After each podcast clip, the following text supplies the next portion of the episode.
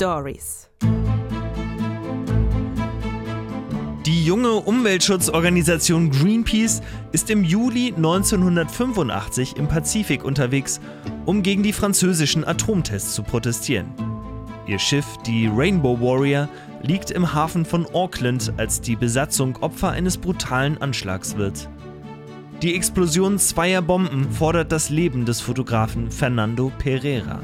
Wir sind Lina und Martin aus Berlin und ihr seid in unserem Podcast True Stories gelandet, dem Podcast mit den besonderen Geschichten. Und diese Woche hat Martin eine tolle Geschichte mitgebracht, auf die ich mich echt schon lange freue.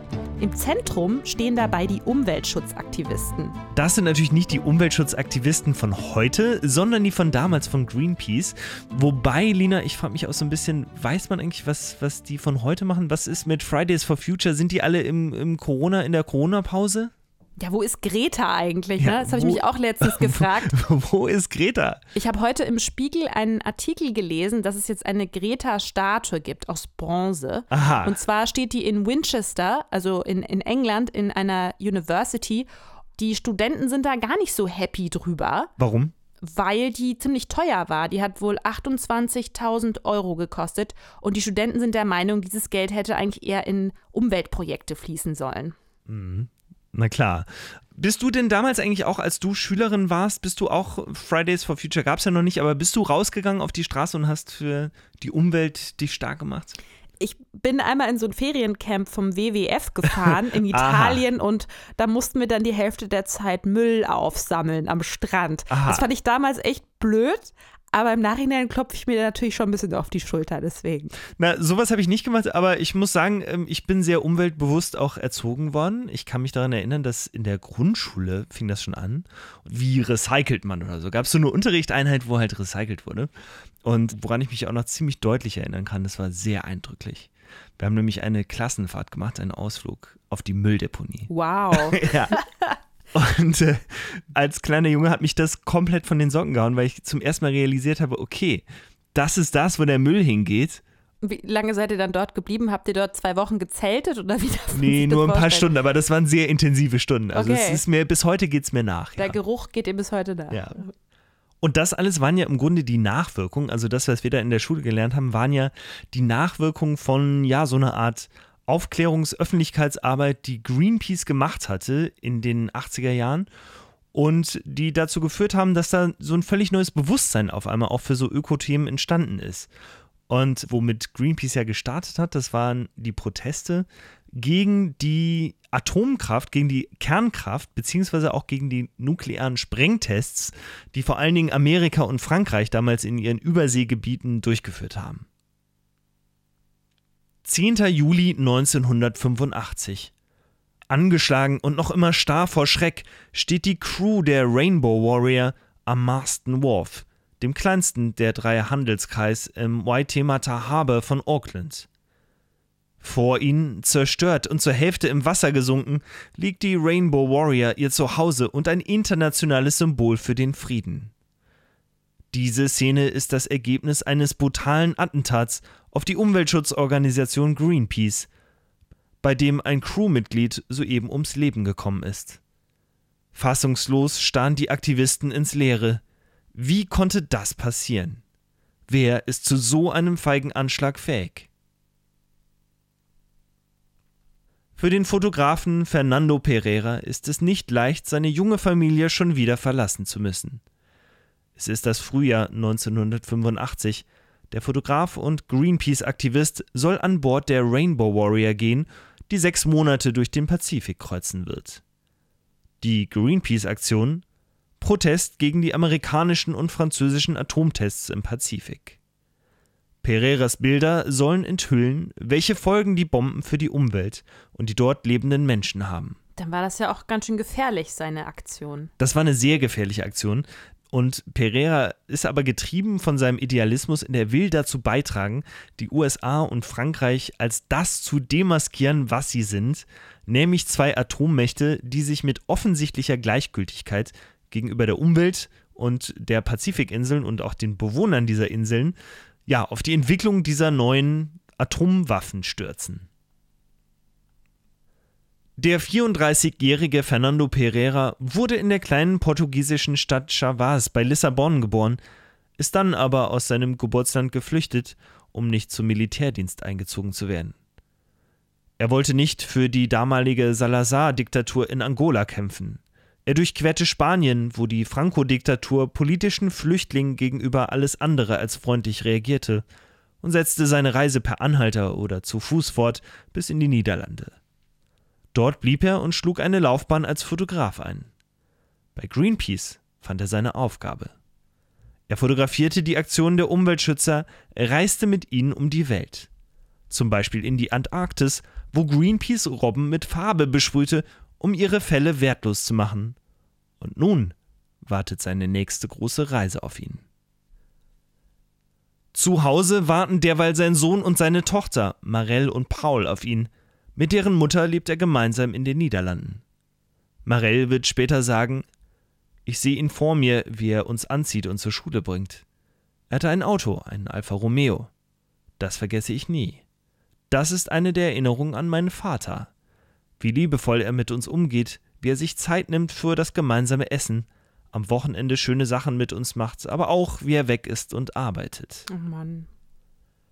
Ich kann mich gut erinnern, dass ich als achtjähriges Mädchen wusste, dass mein Dad Mitglied bei Greenpeace ist und dass er für eine gute Sache kämpft, dass sie protestierten. Ich wusste schon, was mein Dad da tut und wozu er diese Fotos machte. Das heißt, Greenpeace war damals eigentlich noch eine recht junge Organisation, kann man sagen. Ja, genau, die haben sich 1980 international gegründet und genau, also Greenpeace gibt es eigentlich schon ein bisschen länger, nämlich seit den 70er Jahren. Aber 1980 sind die dann halt international geworden und da haben sich verschiedene Gruppen auf der ganzen Welt zusammengeschlossen, um halt Greenpeace zu gründen. Und die Hauptzentrale von Greenpeace ist 1980 auch nach Europa gezogen in die Niederlande. Ah, okay. Und das Ziel von Greenpeace ist es, mit abenteuerlichen Aktionen auf Ungerechtigkeiten gegen die Natur und die Umwelt aufmerksam zu machen. Und die Philosophie ist so ein bisschen, Demos alleine reichen nicht. Wir müssen rausgehen und Aktionen machen und den Leuten und die Leute damit quasi wachrütteln, ja. Und in den 1980er Jahren sind das vor allem die Atomtests der USA und Frankreich, die das Interesse von Greenpeace auf sich lenken, mhm. ja. Und das wäre natürlich heute auch völlig undenkbar, weil in dem Maße wieder getestet wurde und atomarer Müll produziert wurde. Das ist natürlich aber damals halt noch gar nicht so im Bewusstsein der Bevölkerung angekommen, wie schlimm das eigentlich alles ist. Und genau da legt Greenpeace den Finger in die Wunde. Mhm. Also Greenpeace möchte Aufmerksamkeit schaffen und deshalb ist auch der Fotograf so wahnsinnig wichtig. Auch wenn Marell ihren Vater über alles liebt, erinnert sie sich heute, dass ihr Vater damals oft und besonders lange fort war. Aber wie kann Fernando Pereira auch zu Hause herumsitzen, wenn die USA und Frankreich im Pazifik eine Atombombe nach der anderen zünden und sich einen Dreck um die Folgen für die Inselbewohner kümmern? Pass gut auf deine Mama auf. Ich mache meinen Job und bin bald wieder daheim, sagt Fernando Anfang 1985 zu seiner Tochter, bevor er losfährt. Wie konnte ich ahnen, dass ich ihn zum letzten Mal sah? fragt Marell sich Jahre später. Fernando geht auf Hawaii an Bord der Rainbow Warrior, dem Schiff, das den Protest im Pazifik anführen soll. Die Reise beginnt in Florida. Erstes Ziel ist das Rongelap-Atoll, danach geht es nach Neuseeland, von dort zum Mururoa-Atoll. Die Rainbow Warrior, so heißt das Flaggschiff von Greenpeace, ist ein umgebautes Fischerei- und Forschungsschiff, das Greenpeace für 40.000 Pfund in Großbritannien erworben hatte und nun unter niederländischer Flagge fährt. Das Schiff ist 44 Meter lang, hat zwei Dieselmotoren und kann auch dank seiner neu aufgebauten Segelmasten lange Strecken zurücklegen. Das Schiff ist ein echtes Workhouse, eine treue alte Lady, die Charme hat. An ihrer Frontpartie erstreckt sich ein bunter Regenbogen, den Greenpeace als Erkennungsmal nutzt. Die Aktivisten steuern die Rongelap-Inseln an, weil die dortigen Bewohner um Hilfe gerufen haben. Die Insel liegt in der Nachbarschaft zum Bikini-Atoll, wo die USA jahrelang nukleare Sprengköpfe testete. Die Insel ist durch die Atomtests schwer strahlenverseucht worden. 300 Menschen leben dort, viele haben Krebs. Babys kommen auffallend oft mit Fehlbildungen zur Welt. An ihren Stränden regnen sich nukleare Wolken ab. Weiße Teilchen, nuklearer Fallout verseucht die Insel. Die Kleinkinder spielen im Schnee, wie sie das nennen. Und trotz wiederholter Hilferufe der Rongolapesen ist außer Greenpeace niemand bereit, bei einer Umsiedlung behilflich zu sein. Obwohl sie 62 Atomwaffen in der Nähe zündeten, sehen die Vereinigten Staaten von Amerika keinen Handlungsbedarf. Boah, das ist aber echt, auch echt krass, oder? Die Bewohner bitten Greenpeace nun also, sie endlich wegzubringen. Ziel ist die Insel Miyato, gut 200 Kilometer südlich. Fernando dokumentiert das Ereignis. Greenpeace will versuchen, diese Bilder in die Öffentlichkeit zu bringen. Die schwierige Aktion gelingt. Nach sehr viel Stress ist am 10. Mai die Evakuierung der Insel abgeschlossen. Es ist der erste freie Tag seit langem und Fernando steht im Mittelpunkt. Er feiert nämlich seinen 35. Geburtstag und die Crew schenkt ihm dazu ein T-Shirt. Auf der Vorderseite steht Rainbow Warrior Spedition und auf der Rückseite haben alle Besatzungsmitglieder unterschrieben. Eine Woche später, 7. Juli 1985, Neuseeland. Die Rainbow Warrior, der Fischkutter mit dem aufgemalten Regenbogen, nähert sich dem Hafen von Auckland. Für die zwölfköpfige Crew ist Auckland ein lang ersehnter Zwischenstopp. Die Rainbow Warrior wird freundlich empfangen. Zahlreiche kleine Boote kommen Greenpeace entgegen und geleiten das Schiff in den Hafen. Greenpeace sind in Neuseeland gerne gesehen, das Land hat sich Umweltschutz groß auf die Fahne geschrieben. Es herrscht generell die Meinung, dass die Amerikaner und Franzosen ihre Atombombentests doch lieber zu Hause machen sollten, statt hier vor den Toren Neuseelands. Die große Mehrheit der Menschen hier lebt naturverbunden und ist strikt gegen den Einsatz von nuklearen Waffen. Die Aktivisten werden also als eine Art Advokaten der Neuseeländer gefeiert. Später erinnert sich Bunny McDiartt, ein Crewmitglied der Rainbow Warrior, wir konnten das Land schon riechen. Das Einlaufen war wunderbar. Die Menschen standen an den Kais, als wir in die Bucht einliefen. Das war ein tolles Gefühl. In den nächsten Tagen bessert die Crew gemeinsam mit freiwilligen Helfern aus Neuseeland die Schrammen aus, die sich das Schiff während der vergangenen Monate auf seinen Fahrten zwischen den Inseln im Pazifik zugezogen hatte. Drei Tage später, der 10. Juli ist zugleich auch der Geburtstag von Greenpeace-Legende Steve Sawyer. Der ist der Leiter der Aktion und man hat ihm zur Feier des Tages einen Kuchen gebacken mit einem strahlenden Regenbogen aus bunten Gummibonbons. Jetzt herrscht ausgelassene Stimmung an diesem seinen 29. Geburtstag. Aber es gibt auch einen ernsten Anlass. Greenpeace-Kollegen aus verschiedenen Ländern im Pazifikraum sind nach Auckland gekommen, um das bevorstehende Unternehmen Pacific Peace Voyage zu besprechen. Die Greenpeace-Aktivisten bereiten mit Skippern anderer Segelschiffe eine Friedensflotte für die gemeinsame Reise nach Mururoa vor, wo sie die französischen Vorbereitungen für eine Reihe von unterirdischen Atomtests stören wollen. Die Gruppe einigt sich auf einen Plan. Den Beteiligten ist klar, dass die französischen Marinepatrouillen strikt dagegenhalten vielleicht sogar eingreifen werden. Wie so etwas aussehen kann, wissen die Aktivisten schon. Vor kurzem erst wurde die Rainbow Warrior von einem französischen Marineschiff gerammt. Zwischen Greenpeace und dem französischen Militär herrscht ein regelrechter Kleinkrieg.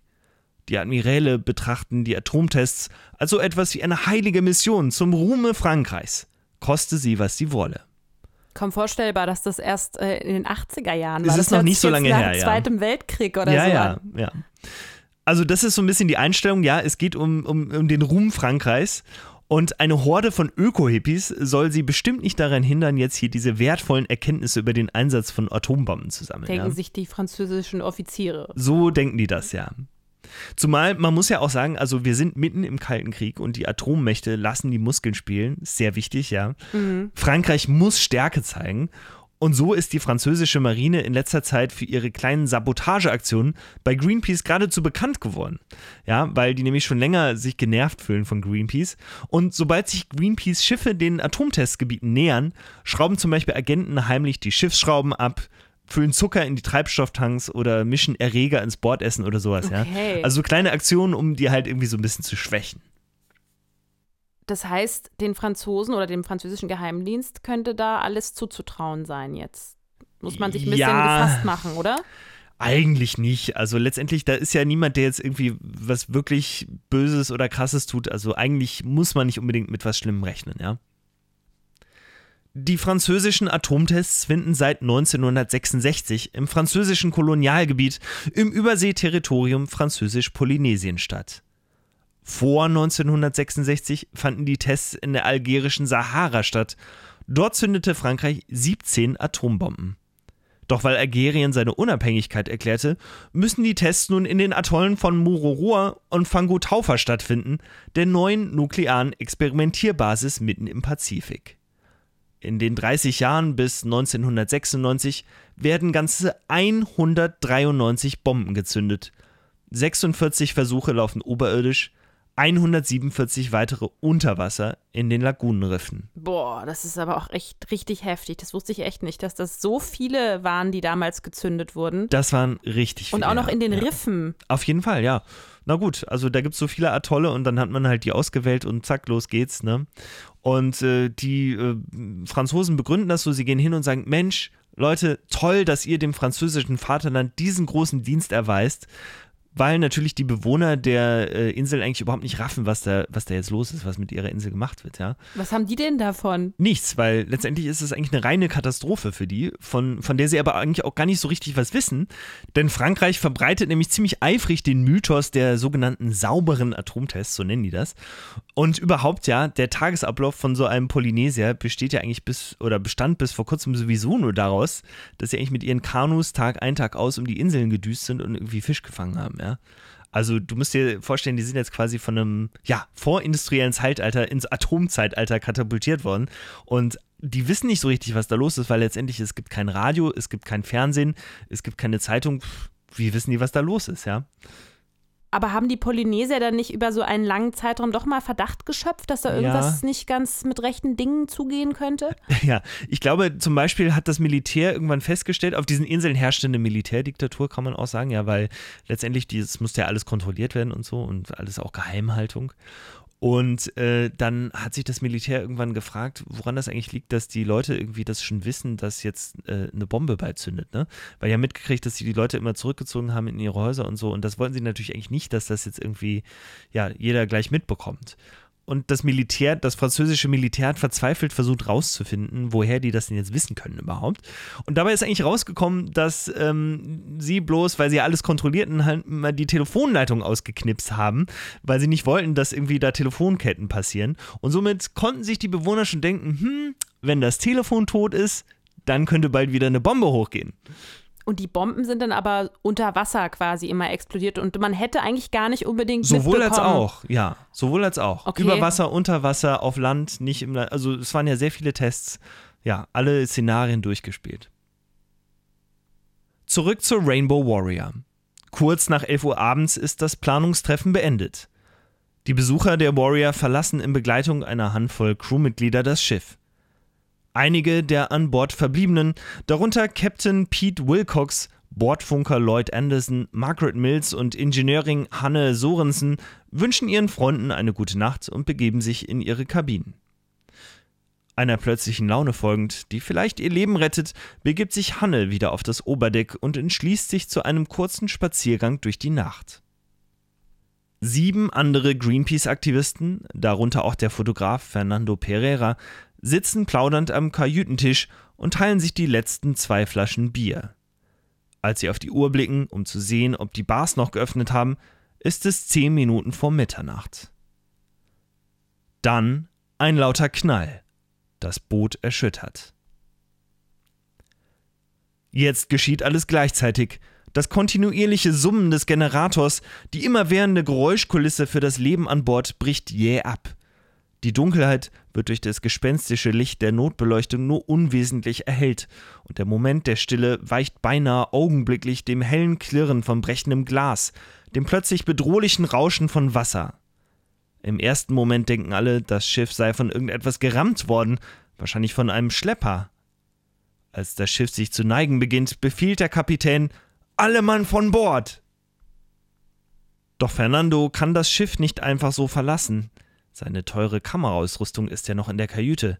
Und dazu auch die Bilder, die er gemacht hatte von der Evakuierungsaktion. Ne? Oh, Das okay. sind ja auch große Beweismittel und das soll ja Mhm. nun auch veröffentlicht werden. Nach der ersten Explosion hastet Fernando Pereira zusammen mit zwei Crewmitgliedern nach unten, um nachzusehen, ob sich dort noch jemand aufhält. Der erste, Martini heißt er, geht in die Kabine, die er mit Hanne teilt, und die ist leer. Der zweite, Andy, weckt die Aktivistin Margaret Mills, die immer noch fest schläft. Die beiden sind die ersten, die das Schiff verlassen. Fernando rennt derweil weiter ins Schiffsinnere, da explodiert die zweite Bombe. Wasser schießt in das Innere des Schiffs. Fernando wird davon überrascht. Gegen den Strom versucht er sich ins Freie zu retten. Sein Fuß verhängt sich in der Schlaufe seiner Kameratasche. Ach, scheiße. Oben wird derweil evakuiert. Wer schon an Deck ist, klettert die Leiter hoch oder bringt sich mit einem Sprung auf den Kai in Sicherheit. Am Ufer kann man zusehen, wie sich die beiden Stahlmasten der Rainbow Warrior innerhalb weniger Minuten dem Kai zuneigen. Jetzt realisieren die Geretteten, die Crewmitglieder Hanne Sorensen und Fernando Pereira werden vermisst. Wo sind sie? Richtig, Hanne war von Bord gegangen, aber wo um Himmels Willen ist der Fotograf? Ist er immer noch im Schiff? Der Aktivist Martini erinnert sich, dass Fernando ganz dicht hinter ihm war, als die zweite Mine explodierte. Aber wieso kommt er nicht nach oben? Panik bricht aus. Mit weit aufgerissenen Augen und starr vor Schock steht die Crew nun am Pier und schaut auf das vor ihnen sinkende Schiff. Die einst so stolze Rainbow Warrior liegt verkrüppelt vor ihnen, zur Hälfte bereits untergegangen. Noch immer gibt es kein Lebenszeichen vom Fotografen. Der Crewarzt Andy Biedermann erinnert sich später, wir waren hilflos. Wir konnten ja nicht zu ihm runter und als die Rettungstaucher nach etwa einer Stunde eintrafen, war es natürlich schon zu spät. Ich bin Mediziner und ich habe keine Ahnung von Motoren.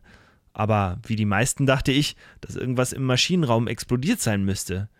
Aber unsere Techniker haben uns dann ziemlich schnell gesagt, dass das garantiert nicht sein könnte. Weil ich stelle mir das so vor, dass die alle auf dem Kai stehen und das Boot da relativ nah dran ist. Das Boot ist genau vor ihnen, ja. Genau, aber es war trotzdem, konnte man da nicht ran oder irgendwie mal Nein, es ist ja wirklich gesunken. Es ist in diesem Moment ja schon wirklich, es hat sich einfach krass geneigt und ist wirklich Es war unter Wasser tief gegangen. auch es hat da, einfach, einfach Wasser reingespült. Ja. Okay. Und das ist ein ziemlich großes Boot, ne? Es ist 44 Meter lang. Hm. Inzwischen herrscht reges Treiben im Hafen. Die Polizei hat die Gegend weiträumig abgesperrt. Ein neuseeländischer Marinetaucher, der mit seinem Team zur Unterstützung des Wracks herbeigerufen worden war, bringt gegen 3 Uhr morgens nach einem siebenminütigen Tauchgang den Körper von Fernando Pereira an die Oberfläche. Hm, scheiße. Er ist mit dem Gesicht zum Boden in der Kabine neben seiner eigenen gefunden worden. Im Kampf mit dem hereinbrechenden Wassermassen war er ertrunken. Und noch eine Erkenntnis. Die Explosion wurde von zwei Sprengsätzen ausgelöst, die riesige Löcher in die Außenhülle der Rainbow Warrior gerissen hatten. Also riesig, wir reden von zweimal zwei Metern. Hm. Für die damals noch so kleine Umweltschutzorganisation Greenpeace ist das die dunkelste Stunde. Wie konnte das passieren? Wie konnten sie ein Menschenleben in einem gegen sie gerichteten Anschlag verlieren? Wer macht so etwas? Als die übrigen Crewmitglieder und Besucher in Sicherheit sind, setzt die Polizei neue Prioritäten. Wenn hier das Unvorstellbare geschehen ist, wenn die Rainbow Warrior tatsächlich Opfer eines Sabotageakts geworden und Pereira ermordet worden ist, wer hat diese Tat begangen? Das Ermittlerteam von der zentralen Polizeidienststelle in Auckland, das die Untersuchung leiten soll, erkennt sofort, dass dies ein langer, komplizierter und bedeutender Fall werden wird. Die Ermittler fordern Verstärkung an. Am Ende der Woche besteht das Untersuchungsteam aus 56 Polizeibeamten und wird in seiner Spitzenzeit auf über 100 Beamte anwachsen. In den kommenden vier Monaten sollen über 6000 Befragungen vorgenommen werden. Stück für Stück gelingt es der Polizei, den Tag des Anschlags noch einmal zu rekonstruieren, aus verschiedensten Perspektiven. Die entscheidenden Hinweise bringen aber vor allem die Beobachtung vieler verschiedener Neuseeländer. Denn die Neuseeländer sind außer sich vor Wut. Greenpeace ist eine Organisation, die auch für ihre Interessen eintritt. Und so tun sie alles, um bei der Aufklärung dieser grausamen Tat zu helfen. Für die meisten Bewohner Aucklands ist der 10. Juli ein Tag wie jeder andere. Es ist 19 Uhr, als Barbara Titchener mit ihrer Familie beim Abendbrot sitzt. Barbara unterbricht eine Geschichte, die sie gerade erzählt, als sie im angrenzenden Blair Park zwei Fremde erblickt. Der Park besteht aus einer Grünfläche mit einem schmalen, geteerten Zickzackweg, der durch ein Wäldchen hindurchführt zu einem langen, hölzernen Slipway ins Wasser der Bucht. Die beiden Fremden tragen ein aufgepumptes Zodiac-Schlauchboot. Besonders die hellgraue Farbe des Bootes erregt Barbaras Aufmerksamkeit. Eine ungewöhnliche Farbe für ein Schlauchboot, verglichen mit den anderen Booten, die hier sonst so unterwegs sind. Mike Harris, ein Taxifahrer, verbringt denselben Abend mit seinen Freunden im Auckland Bootsclub, mit weitem Blick über die Bucht von Auckland. Die Mitglieder des Clubs haben neuerdings Probleme mit Einbrüchen und Beschädigungen an den Booten. Deshalb gibt es jede Nacht zwei Wachen. Gegen 21.30 Uhr nimmt Mike Harris einen Drink mit seinen Freunden. Aus dem Augenwinkel sehen sie das kleine Zodiac-Schlauchboot, das auf einer hölzernen Rampe liegt, die zur Straße hinaufführt. Gerade in diesem Moment kommen die beiden patrouillierenden Nachtwachen vorüber. Sie haben den Fahrer des Zodiacs aus dem Schlauchboot steigen sehen, bevor er wenige Momente später in einem weißen Campingbus verschwand. Ein zweiter Mann hilft ihm nun, ein großes Bündel vom Boot in das Heck des Busses umzuladen. Tauchsachen. Da sie Verdacht schöpfen, rufen die Wachen die Polizei. Einem der beiden Männer gelingt es, die Daten des Fahrzeugs aufzuschreiben. Ein weißer Toyota mit dem Kennzeichen LB8945. Als etwas später die Polizei eintrifft, ist jedoch nur das hellgraue Zodiac übrig.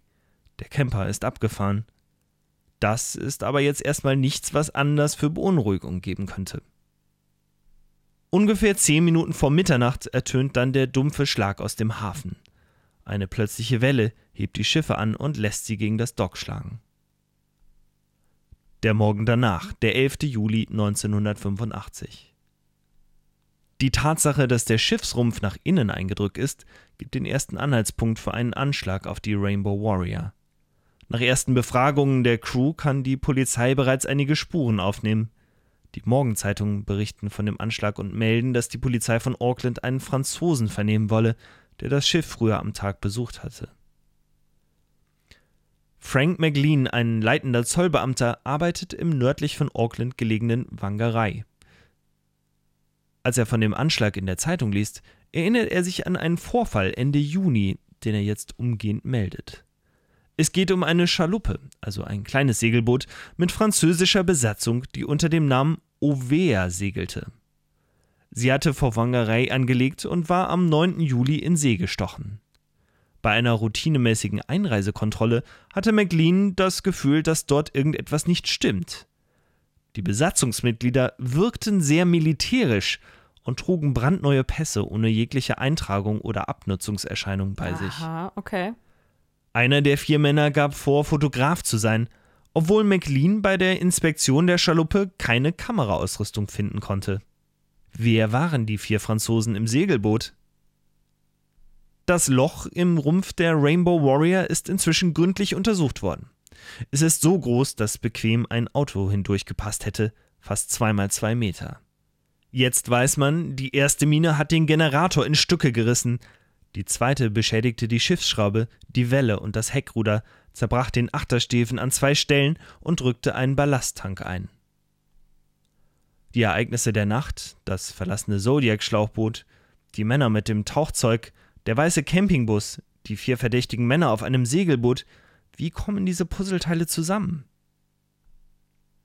Sehr wahrscheinlich haben Taucher von außen Minen an der Rainbow Warrior angebracht. Aber warum? Und wie kamen diese anderen Personen alle ins Spiel? Die Wachmänner vom Bootsclub geben jetzt das Autokennzeichen des Campers an die Polizei weiter, eine Überprüfung des Kennzeichens ergibt, es handelt sich um einen Mietwagen. 12. Juli 1985, zwei Tage nach dem Anschlag. In der Flughafenfiliale von Newmans Autovermietung meldet sich Becky Hater kurz vor halb neun zur Arbeit. An ihrem Schalter steht wenig später das Schweizer Ehepaar, das den weißen Toyota gemietet hat. Das Paar erzählt, es habe sich entschieden, früher nach Hause zu reisen und wolle den Campingbus früher zurückbringen, da sie Auckland noch am selben Morgen verlassen würden. Der Mann, Elaine Touron, rechnet mit einer Rückerstattung von 130 Neuseeland-Dollar, die er sich gerne auszahlen lassen will. Und nun ist das ganze Können der Autovermieter gefragt. Denn Becky und ihr Team sind bereits informiert, dass der Fahrer dieses Campingbusses gesucht wird. Aha. Während ein Teammitglied das Schweizer Paar in ein Gespräch verwickelt, ruft ein anderes die Polizei. 20 Minuten später ist ein Kriminalinspektor vor Ort und bittet das Ehepaar Tourange, ihn zu einem Verhör auf die Polizeistation zu begleiten. Zunächst werden dort routinemäßig ihre Pässe überprüft. Doch ein Anruf in der Schweiz ergibt, dass die beiden gefälschte Pässe mit sich führen. Schon bald verstricken sich die zwei falschen Schweizer in Lügenaussagen. Es wird klar, dass sie keinesfalls ein Paar sind. Sind das also die Bombenleger von Auckland? Sie wirken jedenfalls nicht besonders clever. Die Polizei ist sich unsicher. Beweislage und Logik lassen vermuten, dass die beiden lediglich als Helfer für die übrigen Attentäter fungiert haben. Die Augenzeugenberichte der Frau beim Abendessen und der Männer vom Bootsclub belegen die Beteiligung weiterer Personen. Auch die Crew der Ovea rückt stärker ins Zentrum der Aufmerksamkeit. Und da war ja auch gar keine Frau dabei, oder? Also da waren ja vier Männer auf dem Boot, wenn ich mich recht erinnere. Das stimmt, ja. Die militärisch aussahen, aber vielleicht waren es die vier und vielleicht war dieses Paar auch noch involviert. Irgendwie passt es noch nicht ganz zusammen. Ja, irgendwie waren sie alle involviert, aber wie? Die Polizei entschließt sich, die wahre Identität des falschen Schweizer Ehepaars bekannt zu geben. Sowohl Major Alain Maffat als auch Hauptmännin Dominique Prieur sind hochrangige Agenten des französischen Geheimdienstes. Die Öffentlichkeit reagiert mit Empörung. Und für die Medien, für die Weltpresse ist diese Story ein gefundenes Fressen. Ich finde es, also es fällt mir jetzt schon auf, die Auckland oder die neuseeländische Polizei, die arbeiten ja richtig gut. Also die haben die ja auch arbeiten ziemlich, ziemlich gut, die sind ziemlich on top of it. Genau. gefunden und die haben auch ziemlich schnell herausgefunden, dass das hier zwei Leute vom Geheimdienst sind. Es ist Respekt. total erstaunlich, ja, weil, aber man kann es eigentlich letztendlich nur damit erklären, Neuseeland ist einfach nicht so groß. Zu dem damaligen Zeitpunkt leben drei Millionen Menschen in Neuseeland. Meine, es ist auch Winter, also vielleicht keine Saison, ja. Und da bekommen die Leute einfach mit, wenn da Fremde irgendwie über die Straße laufen und haben Oder da vielleicht auch irgendwie, fahren. oder übers Meer fahren und haben da irgendwie ein Auge drauf. Ja, das kann natürlich sein. Und sie sind natürlich alle ziemlich genervt davon, von diesem Anschlag, der auf ihrem Staatsgebiet stattfindet Und auch noch gegen ihre Interessen. und auch noch gegen ihre Interessen, gegen Greenpeace, die ja eigentlich ihre Interessen vertreten. dass ja. da keine Tests stattfinden. Genau. Und ich glaube, das ist auch der Grund, warum die jetzt im Grunde alle mitmachen und diese Informationen in Windeseile an die Polizei weitergeben. Mhm, okay. Und wie gesagt, die Presse ist auch dabei, die Weltpresse. Das wird eine richtig große Story. Also für mich deutet jetzt schon vieles darauf hin, dass da irgendein Geheimdienst dahinter steckt, eventuell der französische. Ja. Aber was mich ein bisschen stutzig macht, ist, es ist da doch einiges etwas ungeschickt eingefädelt. Also was Genau. mich zum Beispiel wundert, ist, dass die so schnell rausfinden konnten, dass dieses Paar überhaupt vom Geheimdienst ist. Ja. Also da würde man ja denken, dass das vielleicht ein bisschen besser getarnt ist. Ja, das war dann doch relativ einfach. Ich glaube, die Polizei, alles, was sie dafür machen mussten, war einfach diese Pässe zu kontrollieren.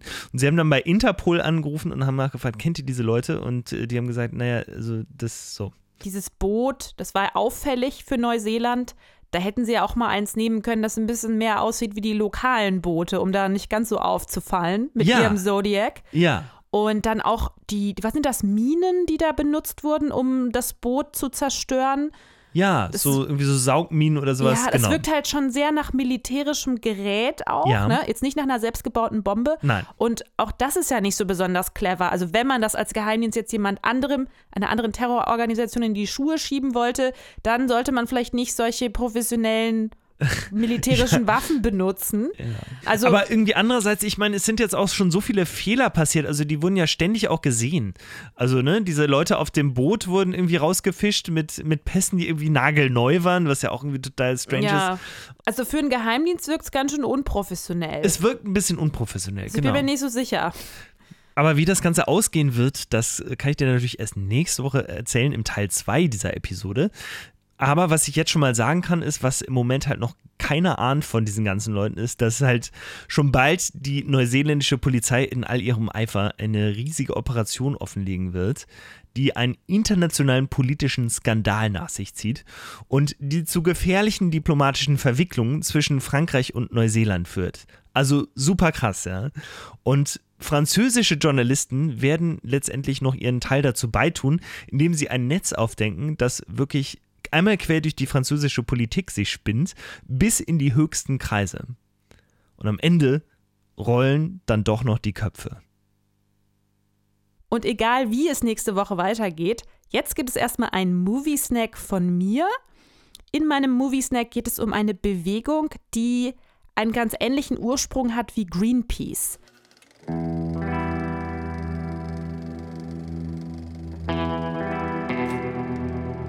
Mein Movie-Snack ist Wild Wild Country. Das ist eine sechsteilige True Crime-Serie, die auf Netflix steht. Die Serie erzählt die ziemlich abgedrehte Geschichte des indischen Bhagwan-Kults, angeführt vom Guru Bhagwan Sri Ranesh und seiner Assistentin Manan Sheila. Bhagwan gründet den Kult 1968 in Indien und schon zu dieser Zeit strömen bis zu 30.000 Anhänger zu seinen spirituellen Versammlungen.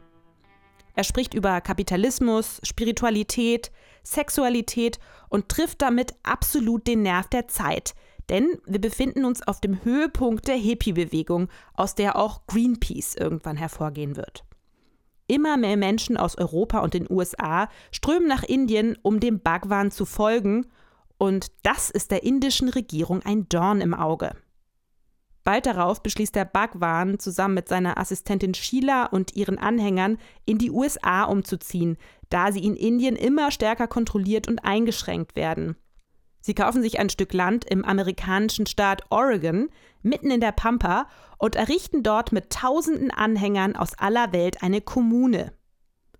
Doch ihre seltsamen Praktiken und ihr Verhalten kommen bei der amerikanischen Landbevölkerung gar nicht gut an, und bald hat der Kult dort viele Feinde. Ich kann mich ein bisschen daran erinnern, ich hatte, glaube ich, Teile davon gesehen auch. Und es ist ein riesiges Areal, was sie da haben, mitten im Nirgendwo, ne? Und wo sie dann irgendwie. Ganz ja, naturverbunden. Ganz naturverbunden leben und diese Kommune irgendwie aufbauen. Außerdem gerät der Bhagwan bald in das Visier des FBI. Es besteht der Verdacht, dass er und seine Assistentin Sheila jede Menge Dreck am Stecken haben. Es kommt heraus, dass er seine Anhänger komplett ausnimmt. Also die ja. pumpen regelmäßig jede Menge Geld, also Millionen ja, in diese diesen, Kommune ja. und ähm, bekommen aber nichts davon. Also leben quasi in Lumpen, verrichten Sklavenarbeit vom Bhagwan, der selber Rolls-Royce fährt und irgendwie richtig fette Ringe und Klunker trägt. Die sind total abgemagert, total gebrainwashed und ähm, glauben eben an diese Ideen, die er predigt die aber, wie man vielleicht sagen kann, auch den Zweck haben, dass sie hörig sind und immer mehr Geld da reinpumpen. Also darüber lässt sich natürlich streiten, aber das ist der Verdacht, den das FBI hat. Ja, und diese vermeintlichen Verbrechen des Bhagwan und seiner Assistentin Sheila werden in der Serie unter die Lupe genommen. Und es ist wirklich erstaunlich, wie viele neue Twists und Wendungen es dabei ständig gibt. Also ich finde, die Serie ist wirklich eine dramaturgische Meisterleistung. Mir war keine Sekunde langweilig und ich habe sie einfach nur durchgesuchtet. Also wirklich Daumen hoch. Schaut euch Wild Wild Country unbedingt auf Netflix an und schreibt uns dann, wie ihr es fandet. Und äh, damit solltet ihr eigentlich keine Probleme haben, die nächste Woche zu überbrücken, bis es dann hier weitergeht mit Teil 2 der Greenpeace-Geschichte.